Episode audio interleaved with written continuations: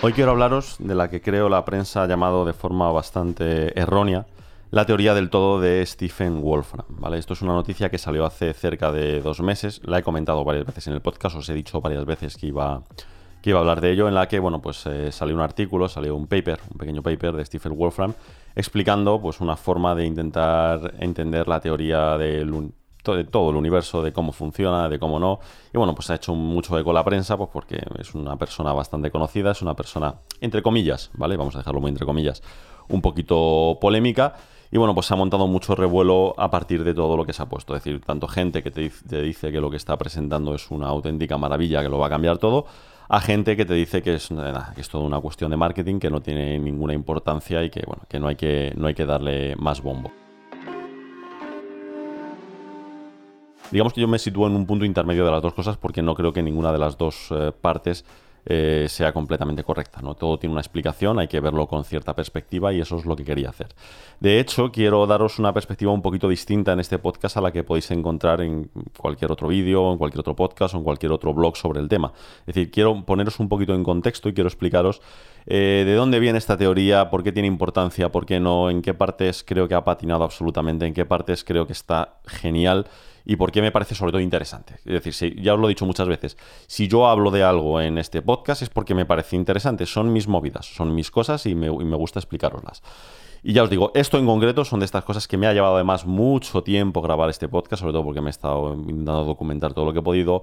He tenido que leer bastante, he tenido que leerme dos libros para, para poder tener más o menos claras las ideas de lo que quiere presentar o no.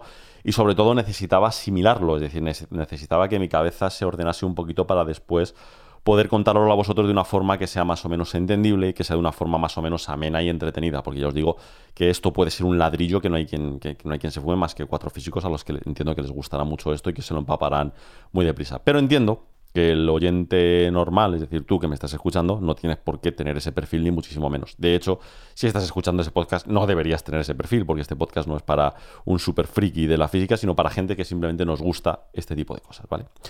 Vamos a empezar por el principio, ¿no? Que se suele decir, y es que el ser humano siempre ha intentado entender el mundo que le rodea. Esto yo creo que es una cosa en la que más o menos estamos todos de acuerdo. Es decir, siempre ha sido la forma de distinguirnos del resto de los animales. Es decir, evolutivamente, cada animal tiene su, digamos, su virtud para poder sobrevivir en este mundo que nos rodea. En nuestro caso, en el caso de los seres humanos, pues aparte de que somos muy cabezones y tenemos también mucha fuerza bruta para según qué cosas, pues eh, lo que nos diferencia realmente es la inteligencia. Es decir, es esa capacidad de entender lo que nos rodea y de poder manipular nuestro entorno pues, a nuestro beneficio, que al final es lo que hacemos. Es decir, somos hackers por naturaleza. Nosotros vemos cómo funciona algo y buscamos la forma de que eso nos beneficie. Sin más, no, hay que darle tampoco tantas vueltas.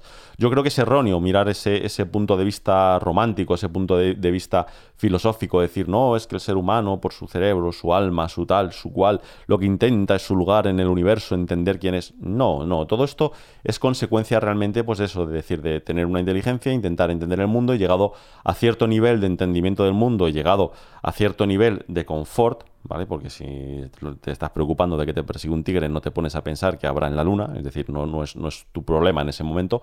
Pues bueno, llegado a cierto punto, a cierto punto de confort, pues oye, hemos intentado entender y decir, ostras, ahora que no tengo nada que hacer, ahora que estoy aburrido por la tarde y tengo el estómago lleno, ¿y esas estrellas eso qué es? ¿no? ¿Y, dónde estoy? ¿Y por qué? Y tal. Bueno, pues, pues, esas son las preguntas que todos nos hemos hecho, afortunadamente, por el tipo de vida en el, en el, que nos ha tocado vivir y que, bueno, pues se intenta resolver, entre otras muchas formas, pues a partir de la física, ¿no? Todo esto que estoy diciendo es importante, es importante porque hay que entender que la forma de pensar a lo largo de la historia ha cambiado muchísimo, ha cambiado una maldita barbaridad. Cosas que a día de hoy damos por hecho o por sentado, eh, hace unos años pues no se veían así o hace unos miles de años se veían de forma completamente distinta.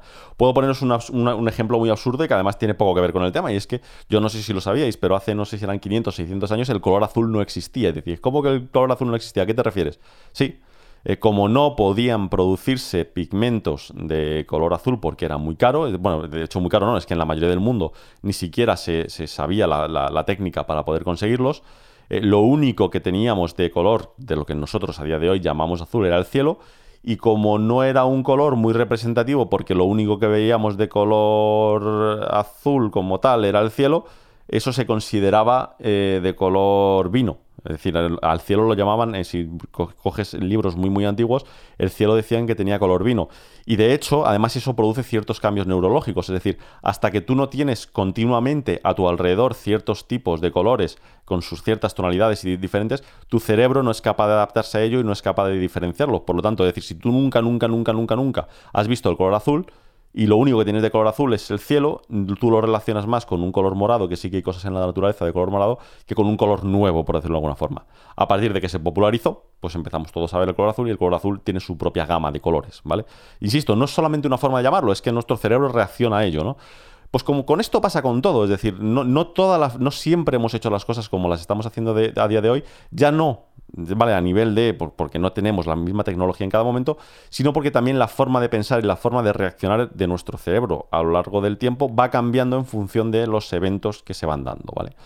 Y entre ellos esa ha sido la forma de intentar entender cómo funcionan las cosas. Es decir, hasta hace tres o cuatro mil años y nadie se planteaba la ciencia como tal, sino que no, había una cosa que era más bien como una especie de filosofía, que era lo que intentaba entender pues cómo funcionaba todo. Es decir, muchas veces era con actos de fe, muchas veces era a partir de religiones, muchas veces era a partir pues, de ciertas cuestiones de experiencia y ya está, y muchas veces era pues a partir de la propia intuición de creo que pasará esto y ya está, y no hay, y no hay que darle tantas vueltas, ¿no? Pero al final, digamos que hubo un salto en un momento dado que fue súper importante en el que se ordenó de alguna forma eh, todo el conocimiento, empezó todo el tema de la filosofía y se intentó entender cómo funciona el mundo, ¿no? Digamos que este fue un primer salto, es decir, el decir, oye, ¿por qué no ponemos a alguien o por qué no nos ponemos unos cuantos a intentar entender cómo funcionan las, cosas? Es decir, de dónde venimos, a dónde vamos, dónde estamos ubicados, qué, por qué las cosas pasan así, por qué las cosas pasan así, ¿no? Es decir, eso fue un primer punto, pero ya os digo que el enfoque no fue como lo conocemos a día de hoy de ciencia, el enfoque fue más bien filosófico, de intentar entender cómo funcionaban las cosas en general. Llegado a un punto, estos filósofos, eh, pues eh, hubo quien se sentó, ¿no? en este caso, para ser concretos, Aristóteles, en el mundo griego, por lo menos de la parte en que nosotros conocemos, ¿no? del desarrollo de la, humanidad, y creó, o, mejor dicho, no es que lo crease, es que, digamos, le puso nombre o ordenó la idea de, eh, del conocimiento empírico y de la, de la, experimentación. Es decir, es decir, vamos a ver una cosa, ¿por qué no llegamos a un acuerdo y para decir que algo realmente funciona, tenemos que demostrar que funciona y tenemos que ser capaces después de, ser, de hacer un experimento que corrobore esto que estamos haciendo en un principio. Entonces, a partir de ese momento, decir, si solamente nos basamos en cosas que podemos demostrar cómo funcionan, digamos que todo lo que creemos alrededor de ellos será como mucho más sólido, mucho más estable que si decir yo te voy a construir una catedral, pues mira, estos dos pilares te los eh, sé, que, sé que funcionan porque te lo puedo demostrar matemáticamente, pero este arco te lo voy a colocar aquí y por una creencia que tengo de un dios de vete saber qué, creo que se va a sustentar. Pues bueno, pues si tú haces eso, lo que va a pasar es que en algo muy grande siempre habrá una parte que se caiga y que se vaya a tomar por saco, ¿no? Entonces, si lo extrapolamos a lo que es el, al pensamiento, digamos, eh, científico, pues esto, es lo que nos aportó que es brutal eh, Aristóteles, es decir, no, no, no, a partir de ahora solo vamos a considerar como verdadero, solo como vamos a considerar como válido cosas que podamos demostrar. Todo lo demás serán hipótesis o teorías sin resolver o como lo queramos llamar. Es decir, no, no voy a entrar en, en, nombrecitos, simplemente si no puedo demostrarlo, para mí todavía no está como bueno. No es que no lo vaya a considerar, está bien. O, eh, ha habido muerte, pues puedo intentar tirar de una teoría a ver si me soluciona algo, evidentemente. Pero de primeras, como ciencia, como algo importante, vamos a intentar demostrarlo. Esto evidentemente fue pues, otro salto enorme, ¿no? Para mí el siguiente salto fue cuando alguien además fue capaz de relacionar y decir, vamos a ver, hemos encontrado montones de relaciones a eh, cuestiones imaginarias que nuestra lógica nos dicen que funcionan. Véase las matemáticas, geometría y todo esto. Es decir, y digo imaginarias porque no olvidemos nunca eso, es decir, que algo como la matemática, la geometría e incluso algunas partes de la física son imaginarias. ¿A qué me refiero con imaginarias? A que hay cosas que tú las puedes representar en tu cabeza, pero que no puedes representarlas ni hacerlas en la realidad. Un círculo no existe en la realidad, no hay nada que sea perfectamente circular. No se puede hacer nada que sea perfectamente circular. Es decir, esa perfección que tú necesitarías para hacer un, un círculo no existe en la realidad. Sin embargo, tu cabeza sí es perfectamente capaz de entender lo que es un círculo, ¿no? Es un, una línea que está separada equidistantemente de un punto. Es decir, cuando tú planteas esa teoría en tu cabeza, perfectamente entiendes a qué me refiero cuando te digo, bueno, perdón, en este caso sería una circunferencia, ¿vale? Pero eh, sabéis a lo que me refiero, es decir, tú puedes representarlo perfecto en tu cabeza, pero no puedes llevarlo a la realidad. Bueno, pues el caso es que alguien dijo, oye, tenemos mogollón de conocimiento de matemáticas, tenemos mogollón de conocimiento de geometría, podemos aplicarlo incluso a, algunas construcciones que hemos hecho se hacen aplicando esa geometría, esa pero realmente no estamos siendo capaces de cuantificar, es decir, coger todas esas matemáticas y llevárnoslas a una realidad, ¿no? Es decir, poder medir las cosas exactamente. Es decir, del mismo modo que yo puedo medir algo con una regla, no puedo medir algo, por ejemplo, cuando se va moviendo, no puedo medir algo cuando va a, hacer, tener un cambio de temperatura, o no puedo medir algo de lo que está sucediendo. Entonces, llegado al punto, pues alguien, como por ejemplo Newton, pues es capaz de decir, oye, pues yo soy capaz de sacar una relación de cómo cae algo al suelo a una fórmula matemática que lo define y cuando lo compruebo, pues efectivamente funciona. Entonces yo soy capaz de demostrarte que puedo aplicar una fórmula, cosa que antes solamente estaba utilizando para cuestiones de matemática pura o para cuestiones de, geometría. Oye, puedo utilizarlo también para lo que está pasando en la realidad. Y no solamente para una, simple cuestión estructural, ¿no? Que parece que es la, parte más sencilla de extrapolar de, de una geometría. No, no, no. Para eventos que están sucediendo en la realidad, soy capaz de llevármelo y hacerlo. Entonces, a partir de este momento, todo el mundo empezó a plantear, oye, todas las cosas que no entendemos cómo funcionan, vamos a ver si encontramos una fórmula detrás, a partir de la lógica, o en, otros, en otro momento seguramente será por, por, azar porque lo hayamos encontrado, pero a ver si somos capaces de encontrar unas fórmulas, a ver si somos capaces de encontrar unas relaciones que nos representen la realidad, pero sobre un papel. Es decir, que seamos capaces de calcular cosas, de alguna forma de predecir el futuro, porque de eso va la física. La física va de predecir el futuro, de poder entender qué pasó antes, qué pasó después, eh, y si yo tiro una piedra aquí, ¿qué, ¿dónde va a caer? ¿Vale? Es decir, esa, es toda la idea al final de la, de la física, ¿no?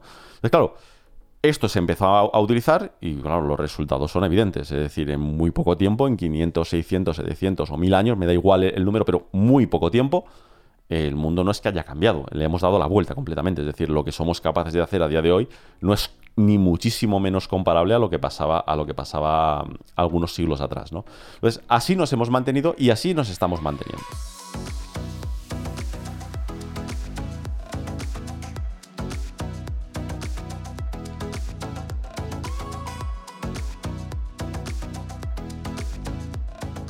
El tema está en que, bueno, pues llegado el punto, llegando a nuestro momento, digamos, actual, como aquel que dice, y con actual me refiero a 300 años arriba abajo, es decir, donde estamos ahora mismo en la historia, pues hemos empezado, entre comillas, a estancarnos un poco. Es decir, salvo grandes eh, colaboraciones, iba a decir, salvo grandes aportaciones ¿no? que han tenido eh, algunos físicos, en otros campos, pues ha llegado un momento, y sobre todo en la actualidad, ahora sí, en los últimos 20, 30 años, en los que nos hemos quedado estancados en algunos planteamientos. Y nos hemos quedado estancados porque se han vuelto demasiado complejos, es decir, se han vuelto muy, muy difíciles. Es decir, cuando hablamos, por ejemplo, de toda la física cuántica y sobre todo cuando hablamos del tema que nos acompaña hoy, que es el tema de la, teoría del todo, es decir, de este reduccionismo, intentar buscar eh, cómo funciona todo relacionado entre sí, es decir, buscar una fórmula, por decirlo de alguna manera, que represente cómo funciona cualquier cosa en el, en el universo, pues aquí sí que estamos más parados. Y estamos más parados porque hemos llegado a un punto en el que es difícil avanzar y es muy difícil, primero, más allá de porque haya más o menos recursos para ello, seguramente si metiésemos mucho más dinero todo avanzaría mucho más deprisa, evidentemente, ¿no?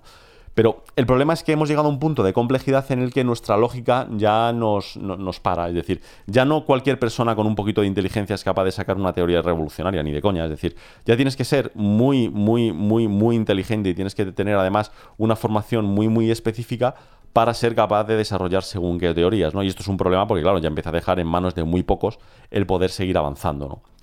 Entonces, aquí es la parte, aquí es la parte en la que interviene, en este caso, Stephen Wolfram, también ha habido eh, algunos, eh, algunos más, como por ejemplo Richard Feynman, que no voy, a, no voy a meterme en ello, pero que lo que han tratado de decir, vale, hasta ahora esto de la fórmula nos ha funcionado estupendamente bien. Nos ha dejado avanzar, no hay que quitarle por supuesto su valor y sobre todo es la forma que sabemos fehaciente de que podemos demostrar las cosas y que podemos comprobar que las cosas funcionan. Es decir, todo lo que hagamos fuera de esto, por lo menos a día de hoy, no sabemos otra forma de poder estar seguros de que la realidad más o menos va a funcionar como nosotros, como nosotros predecimos, ¿no? Pero claro, él, lo que dice es, ¿y si? ¿Y? Esto se parece un poco a esos, esos podcasts que he hecho anteriormente. ¿Y si? Sí que hubiese una perspectiva bastante más válida que la que estamos planteando a día de hoy para intentar ver esta física cómo funciona. Este es el planteamiento, es decir, vale, llevamos una trayectoria hasta ahora que nos está yendo muy bien, es decir, eh, hemos evolucionado de forma exponencial, estamos yendo muy bien, pero estamos un pelín atascados y a lo mejor, y a lo mejor hay formas alternativas que nos pueden ayudar muchísimo más de lo que estamos haciendo ahora.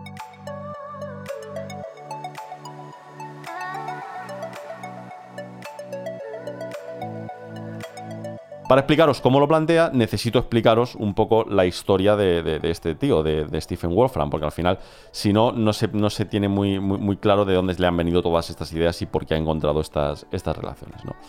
Bueno, el tío es un inglés. Eh, la mejor definición que podría haceros de Stephen Wolfram es que es la versión del mundo real de eh, Sheldon Cooper. ¡Bazinga! ¿Vale? De la serie de Big Bang Theory. Es que no creo que haya un ser humano más parecido a Sheldon Cooper que, Stephen Wolfram. Es decir, en el, sentido de que eh, con 15 años escribió, su primer libro sobre física, eh, se graduó en Caltech con 18 años, Caltech la misma universidad en la que está Sheldon Cooper, el personaje ficticio en la serie.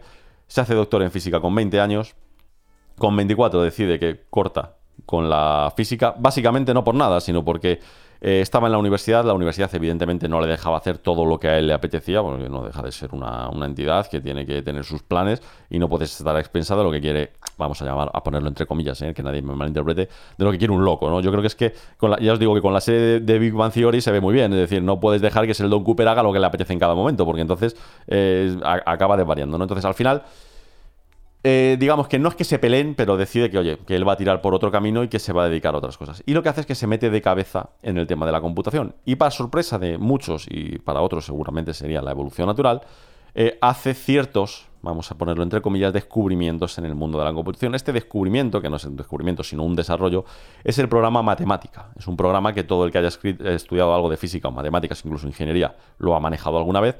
Y es un programa que lo que te permite es resolver eh, cuestiones matemáticas eh, de formas que hasta ese momento no eran ni siquiera planteables. Es decir, hasta ahora solamente había unos eh, métodos de cálculo numérico que te, te, permitían llegar a ciertos resultados y este llegó y con algunos sistemas de computación que hasta ese momento no se habían visto, pues consiguió llegar a soluciones mucho mejores de lo que estaban llegando hasta ahora.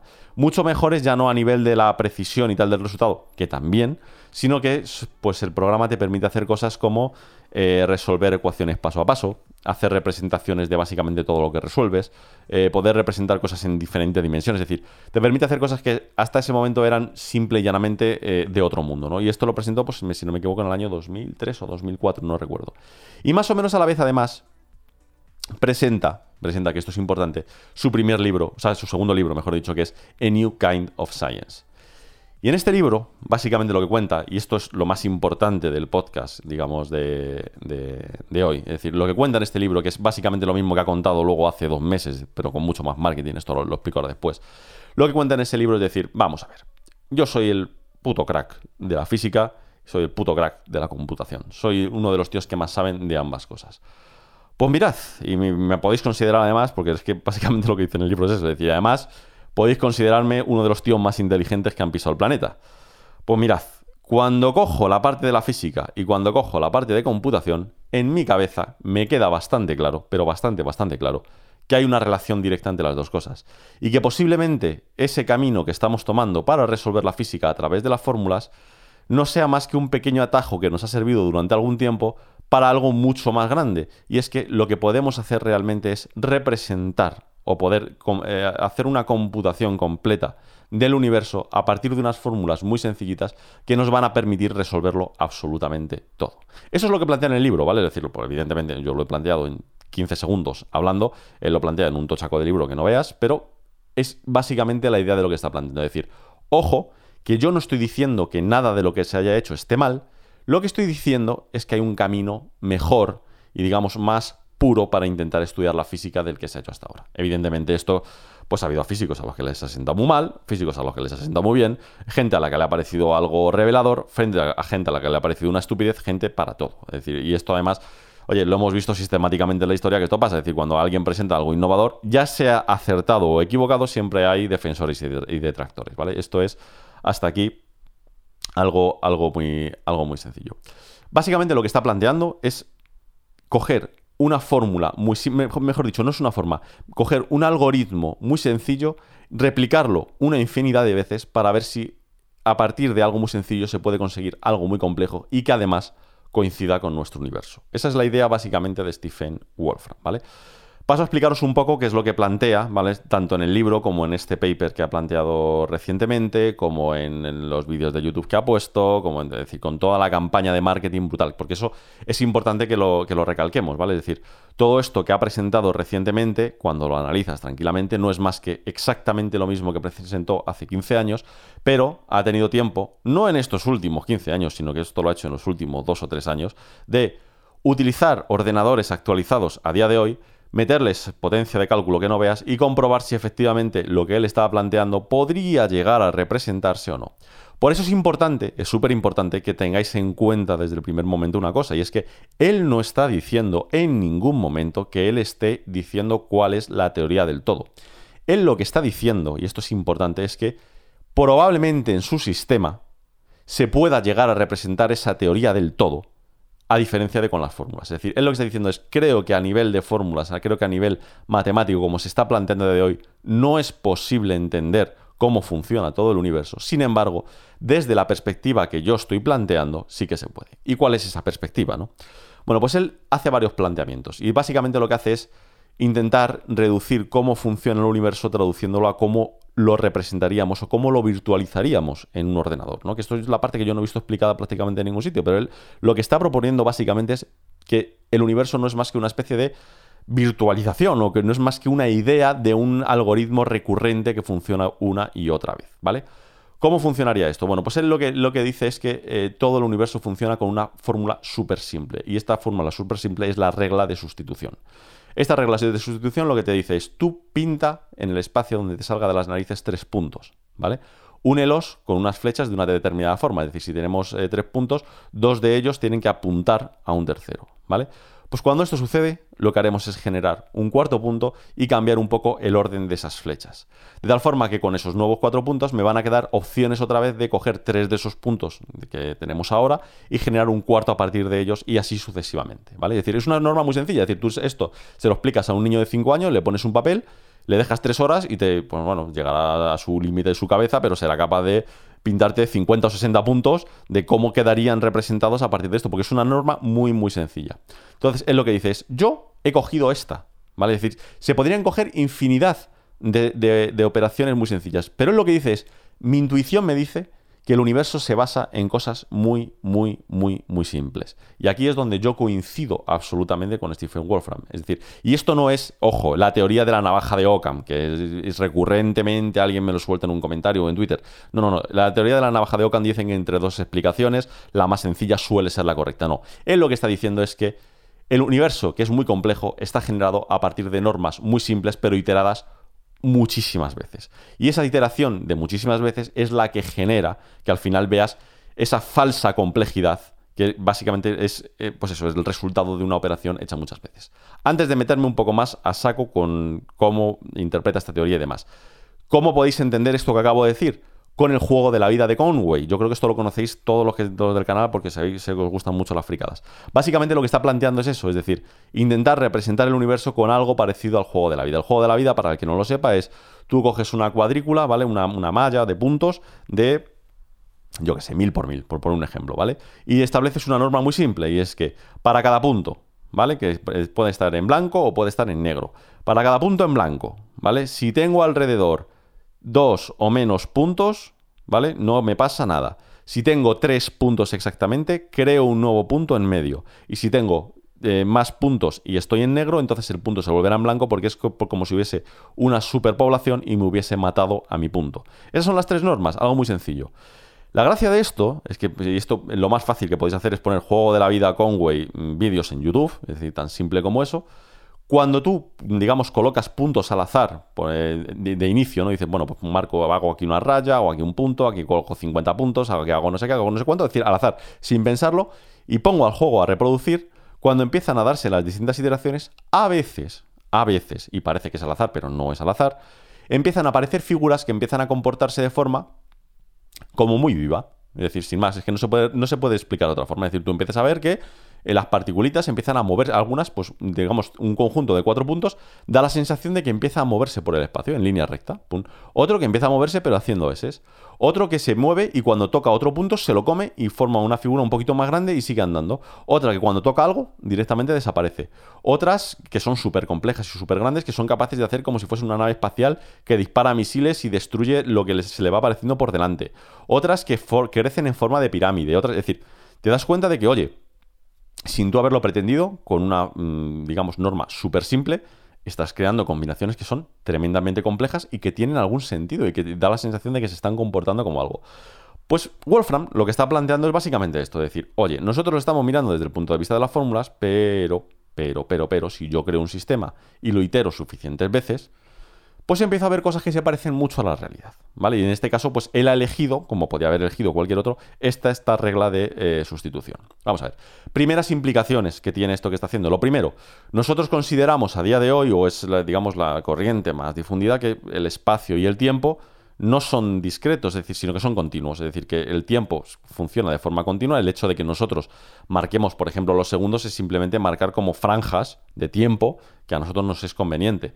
O lo mismo en el espacio. Nosotros decir que algo mide un metro es simplemente decir, pues toda esta distancia es un metro. Pero ¿cuánta, ¿cuánto hay dentro? Pues eh, habría infinitos pasos. Es decir, nosotros no, no decimos que hay una cosa que es la más pequeña del universo y que, es la, la, digamos, la que marca cuál es el punto más pequeño. Sin embargo, eh, Wolfram está diciendo que no, que de eso nada. Que realmente sí que hay una, eh, una, discreción tanto a nivel de espacio como de tiempo. Es decir, a nivel de espacio, digamos que habría una, una celda, estaría compuesto de unas celdas que son súper pequeñitas, que es, donde estarían contenidos estos puntos, ¿no? Estas, estas, estos puntos en los que va a aplicar esta, esta norma y que el tiempo sería nada más que la sucesión de los distintos pasos en los que se va aplicando esta, esta norma, ¿vale? Para que lo sepáis, porque esto lo veréis en, muchos sitios, a esta representación de los puntitos con las flechas es algo que llaman grafos, ¿vale? Y cuando se forman grafos muy complejos lo llaman los hipergrafos y su evolución y demás, ¿vale? Yo creo que no hace falta ni siquiera meterse en esto de Steve Wolfram para intentar entender qué es lo que está intentando explicar, ¿no? Entonces, él lo que dice es, oye, pues yo cojo esto, lo empiezo a interpolar y yo, pues como tengo muchos ordenadores y tengo muchos servidores y tal, he empezado a hacer experimentos y he empezado a intentar buscar, decir, oye, con mi relación, que es la que yo he encontrado que pueda parecerse más a lo que creo que sería la realidad. La itero un trillón de veces, por poner un número, ¿vale? Se ha tirado un seis meses funcionando un servidor para sacar resultados. ¿Qué resultados tengo? Es decir, si yo esto lo represento como si fuese un árbol, ¿vale? De, causalidad, de decir, pues tengo estos puntos, estos puntos se convierten en estos puntos, estos puntos en estos, otros. En vez de verlo representado en el espacio, ¿qué es lo que obtengo? Bueno, pues yo obtengo unos árboles, entonces él empieza a analizarlos y empieza a decir, vamos a ver, cuando analizo estos árboles, ¿soy capaz de encontrar relaciones entre esos árboles de sucesos con lo que me está pasando en la realidad? Entonces, él dice que sí, que realmente sí que está encontrando varias cosas. Lo primero que encuentra es una cosa a la que él llama la invariancia causal. causal. Es decir, él lo que dice es, lo que tenemos claro es que en mi método, o en la forma de ver el universo, y desde luego en lo que tenemos estudiado a día de hoy en la física, es que la causalidad existe. Es decir, eh, un evento no sucede si no hay algo que lo precede y que lo provoque. ¿no? Es decir, más allá de que antes del Big Bang no tenemos ni puta idea de qué es lo que pasó, o si es que existía un antes, que eso es otro tema. Es decir, porque claro, si el tiempo inició con el Big Bang, no existía un antes del Big Bang, entonces ya empezamos a esa parte que no hay Dios que entienda, básicamente porque no tenemos esa capacidad. Bueno, pues él lo que dice es, no. Es decir, tenemos que tener en cuenta que la causalidad existe. Y si la causalidad existe, esto ya me empieza a dar algunas pistas. Por ejemplo, por ejemplo, eh, importante para el tema de... voy a intentar buscar algunas relaciones con, cuestiones reales. Y el primero que podríamos buscar son constantes universales. Hay cosas que sabemos que se cumplen en todo nuestro universo. Si se cumplen en nuestro universo, en mi simulación tendría que poder encontrar esa constante en algún sitio. Entonces, él lo que hace es decir, bueno, pues yo me pinto el árbol de causalidades, como sé que cada salto en las causalidades pues es un salto de tiempo, con esto podría calcular velocidades en las que suceden ciertos eventos, busco eventos que veo que se van moviendo, por decirlo de alguna forma. ¿Y qué es lo que me di cuenta? Que si yo me voy viendo esos eventos que se van moviendo, llega un punto en el que para que se moviesen más deprisa, un evento tendría que darse antes de su propia, es decir, después de su propia, eh, perdón, antes de su propia causa. Y eso no es posible. Me voy al paso anterior y el paso anterior, según él, cuando hace los números, porque insisto, esto es importante, según él, cuando hace sus cálculos, le sale exactamente eh, la velocidad de la luz, tal y como la tenemos definida a día de hoy, ¿no? Por otro lado, eh, eh, elimina el concepto de campos, ¿vale? Es decir, que a día de hoy tenemos los, campos electromagnéticos y demás.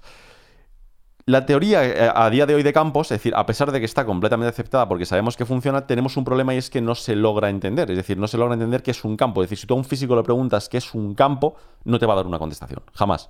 Es decir, sí, te puede dar la explicación de cómo funciona y la explicación de por qué es útil y la explicación de que efectivamente se cumple en toda partícula que tenemos en el, en el universo. Pero pero lo que, no, lo que no es capaz de explicarte es el concepto de campo como tal.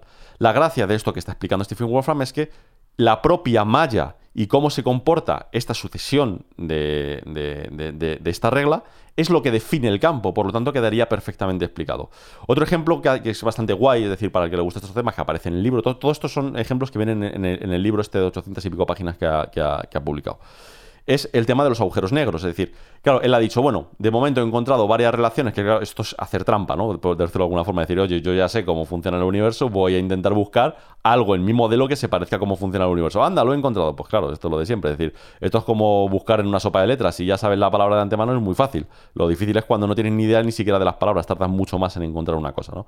Pues él lo que ha dicho es, bueno, ¿y por qué no hago lo siguiente? Es decir, busco algún evento que sepa que sucede en el universo, pero que no sepa cómo se produce, a ver si soy capaz de encontrar la explicación a partir de estos grafos, a partir de estas secuencias que, he encontrado. Entonces, uno de los ejemplos, de los múltiples que pone, pero yo creo que se puede entender mejor, son los agujeros negros. Y él lo que hace es que cuando mira con los agujeros negros se encuentra con que, oye, pues resulta que en este árbol que he creado de causalidades, de repente hay algunas zonas, hay algunas zonas en las que el árbol se separa de los demás. Es decir, es como que de repente, llegado a un punto, hay un montón de causalidades que se unen en una sola y a partir de ese momento el árbol que se genera no se vuelve a tocar con ninguno de los árboles alrededor. Y la forma en la que se ha generado ese nuevo árbol se parece mucho a cómo sería un agujero negro. Por lo tanto, en la explicación que daría según su modelo, esto es importante, según su modelo, a los agujeros negros es que una vez que se produce un agujero negro, como se supone que ya se sabe que es que, que se inician, es decir, a partir de la supernova correspondiente o lo que sea, lo que se genera dentro del agujero negro, que a día de hoy no se sabe lo que es, según él y según su representación, sería la creación de un nuevo universo. Me he saltado una cosita que alguno estará convulsionando porque no he explicado bien qué es la invariancia causal. Este lo que dice es básicamente que cuando generas ese árbol de causalidades, ¿vale? En algunos puntos, es decir, cuando tú tienes eh, eh, varios puntos, puedes, digamos, hacer la iteración siguiendo distintos órdenes a la hora de coger los puntos. Y cuando haces esas operaciones pueden darse, eh, digamos, consecuencias distintas. Pero él lo que ha visto es que cuando tú haces eso trillones de veces, siempre hay como una especie de árbol central de consecuencias que siempre se mantiene. Es decir, aunque haya ciertas cosas que pueden producirse de una forma o de otra, las fundamentales siempre se producen, digamos, eh, en la unión de, esas dos, posibilidades. Por lo tanto, es lo que él llama la invariancia causal, de decir, sí, mi método puede parecer en un primer momento que puede dar, eh, digamos, resultados contradictorios, pero cuando lo miras de forma global, en realidad siempre hay como una puñetera línea que está siguiendo mi método y que, y que va hacia adelante, ¿vale?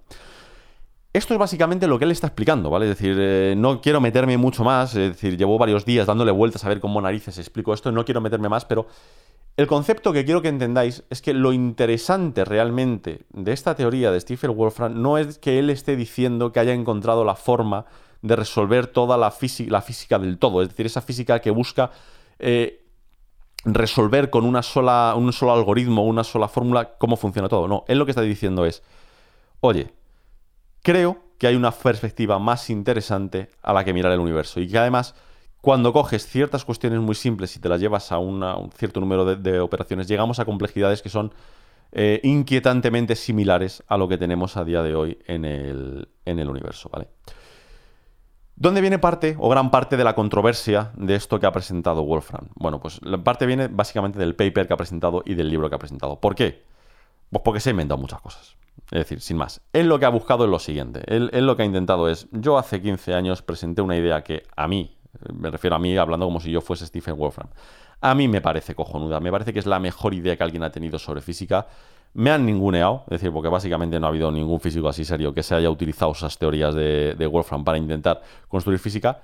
Y esto me toca los cojones. Y como yo soy más famoso que todos estos, y además creo realmente que esta teoría que estoy que este método que estoy planteando puede ser la solución para la física, lo que voy a hacer es invertir una pasta en marketing, invertir una, pasta en prensa, en sacar vídeos, en sacar libros y tal, y voy a volver a replantearlo otra vez, pero que llame más todavía la atención. A ver si con un poquito de suerte va a haber gente que lo haga. Y es más, lo que ha hecho es ponerse también a dar premios a quien sea capaz de utilizar mejor su método y demás.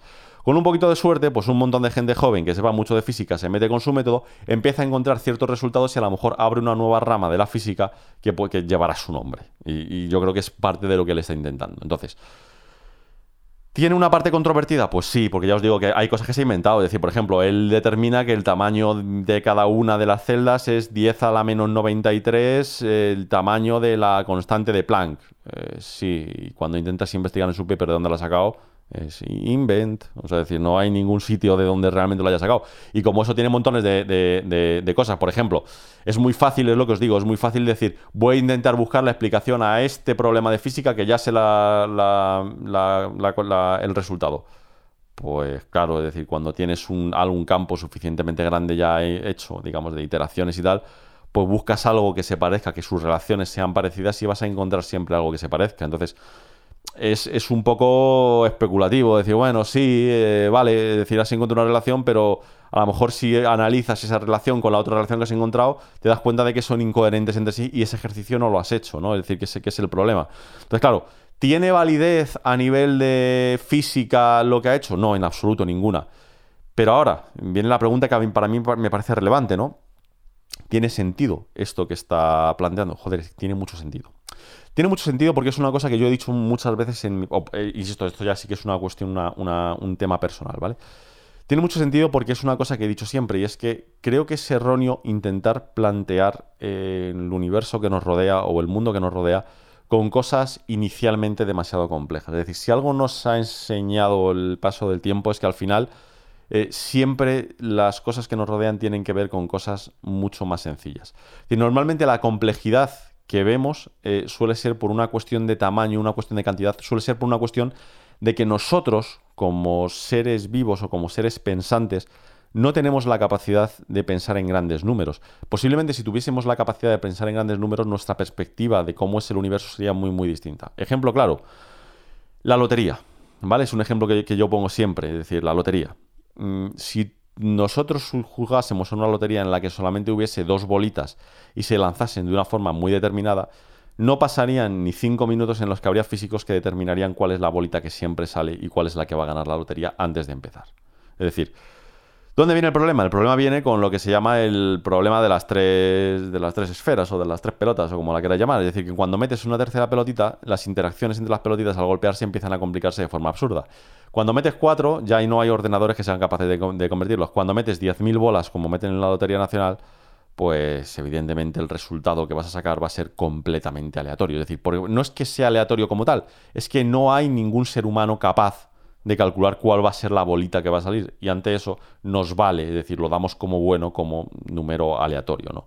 Entonces, claro, eh, es, lo que os digo, no, no hay que mezclar las cosas, es decir, una cosa es eh, cómo estamos viendo el mundo y otra cosa es cómo es en realidad. Y a mí sí que me parece que tiene mucho sentido que estudiar el mundo deberíamos hacerlo desde una forma mucho más orgánica, desde una forma mucho más mucho menos analítica, ¿vale? Es decir, nosotros estamos utilizando pensamientos muy abstractos para intentar explicar algo que no es abstracto en absoluto, sino que es algo que es real, que tenemos delante de nosotros.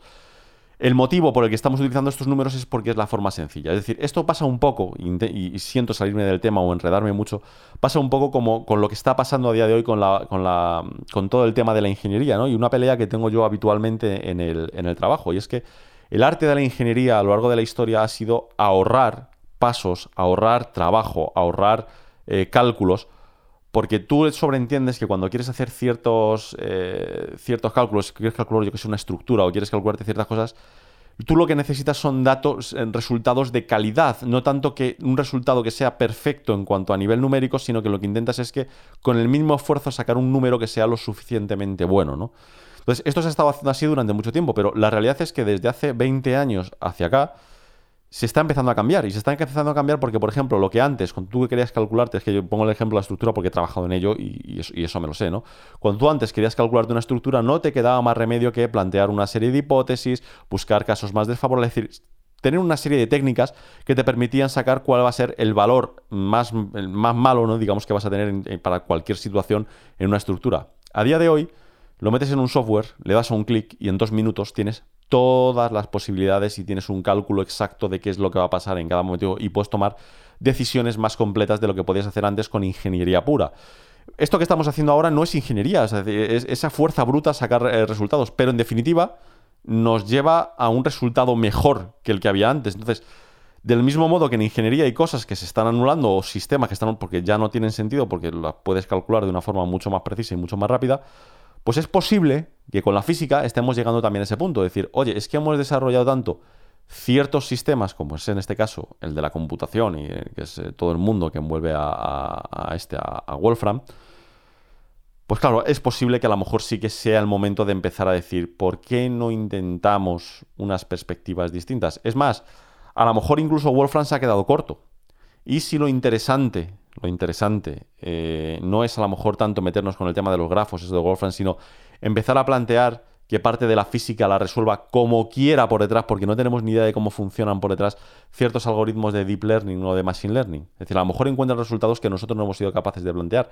Y en definitiva, esos sistemas de deep y de machine learning los hemos creado nosotros. Es decir, no, es hacer trampas, ¿no? Por decirlo de alguna forma. Es decir, son sistemas, son herramientas que nosotros mismos hemos creado, ¿no? Entonces, esa es la parte que a mí me gusta y esa es la parte que, oye, hace que esté grabando este podcast. Es decir, decir, oye, ojo que es verdad que esto de Wolfram tiene una parte de marketing brutal. No es nada nuevo porque, ojo, no es nada nuevo, pero ha sido él el que lo ha planteado, es decir, en cualquier caso. Es una cosa que se planteó ya hace 15 años. Vale, estamos de acuerdo con todo esto pero no perdamos la perspectiva de que lo que está planteando realmente es muy, es muy interesante. Y no perdamos tampoco la perspectiva de que mm, muchos de estos físicos que están diciendo que todo lo que están diciendo son tonterías, deberían hacérselo mirar. Y deberían hacérselo mirar porque lo que está planteando, más allá de que no sea riguroso, más allá de que se haya inventado números, vale, pero a nivel de concepto lo que está diciendo es correctísimo. Y además es una cosa que nos ha demostrado la historia una y otra vez. Y por eso metía ese, esa, intro tan larga al principio del podcast intentando explicar de dónde venimos y a dónde vamos, ¿no? Esa es la parte que creo que es súper interesante, pero súper interesante y que es el motivo por el que lo estoy explicando. Eh, me parece muy acertado todo esto que está haciendo Wolfram porque a lo mejor nos permite ver la física desde un punto de vista distinto. Y creo que nada más. Es decir, veo. Me, he escrito un mini guion para intentar seguir. Veo que me he dejado alguna cosita. Es decir, mirando, mirando así. como por ejemplo. Bueno, pues eso, tengo aquí, aquí punto, bueno, que la potencia evidentemente, eh, es decir, todo esto implicaría que llegado el punto, si esto fuese verdad, podríamos llegar a replicar, digamos, al universo en un ordenador y poder hacer experimentos que no se podría hacer en la realidad, por ejemplo, ¿no? Para intentar buscar otras, otras eh, soluciones. Eh, yo qué sé, bueno, pues eh, hay, hay, alguna cosita que me he podido dejar, pero creo que más o menos la idea queda, queda más o menos clara. Eh, apuntes que puedo dar. Bueno, esto no lo he puesto como un audiolog porque no veía cómo encajarlo. De, hecho, me he retrasado en preparar más audiologs, es decir, no he estado grabando regularmente porque como esto era tan largo y era tan complejo, quería grabarlo del tirón porque si no me iba a volver loco y me he, me he cargado el no hacer un audiolog por, por, intentar meter esto en un audiolog y no tiene sentido. Esto va a ser un podcast normal, no sé el tiempo que lo dejaré, a lo mejor un mes, dos meses o lo que yo considere, y luego lo, eliminaré y ya está. Eh, siento no haber podido grabar antes, pero vamos, eh, entre unas cosas y otras se me ha complicado. La verdad es que he hecho bastantes colaboraciones interesantes, es decir, eh, grabé un podcast con Julio César Fernández Muñoz sobre temas de las Apple Glasses, la realidad aumentada y demás que os recomiendo muchísimo, seguro que os va a gustar. Es decir, eh, todos los que seguís este canal, os gusta ese tipo de información, o lo vais a pasar como niños eh, con, ese, con ese podcast. Eh, también estuve grabando con Apeliano sobre Stadia, lo que os guste los videojuegos es otro podcast que os va a gustar un montón, porque la verdad es que ahí lo, lo desmenuzamos y hablamos de un montón de temas que creo que están muy bien. Y no quiero anticipar nada, pero posiblemente esta semana grabe otro podcast con alguien que también conocéis todos. Es decir, esto va a ser una especie de super crossover y que creo que, joder, si, si, se graba igual que lo tengo planteado en mi cabeza, os lo vais a pasar muy bien, ¿vale? Va a ser un podcast muy, muy entretenido. Y nada más, por aquí lo voy a dejar. Eh, lo que os digo siempre, eh, no olvidéis no perder la perspectiva, no olvidéis lo más importante y recordad, no se dice machine, se dice machine. Un saludo, chao.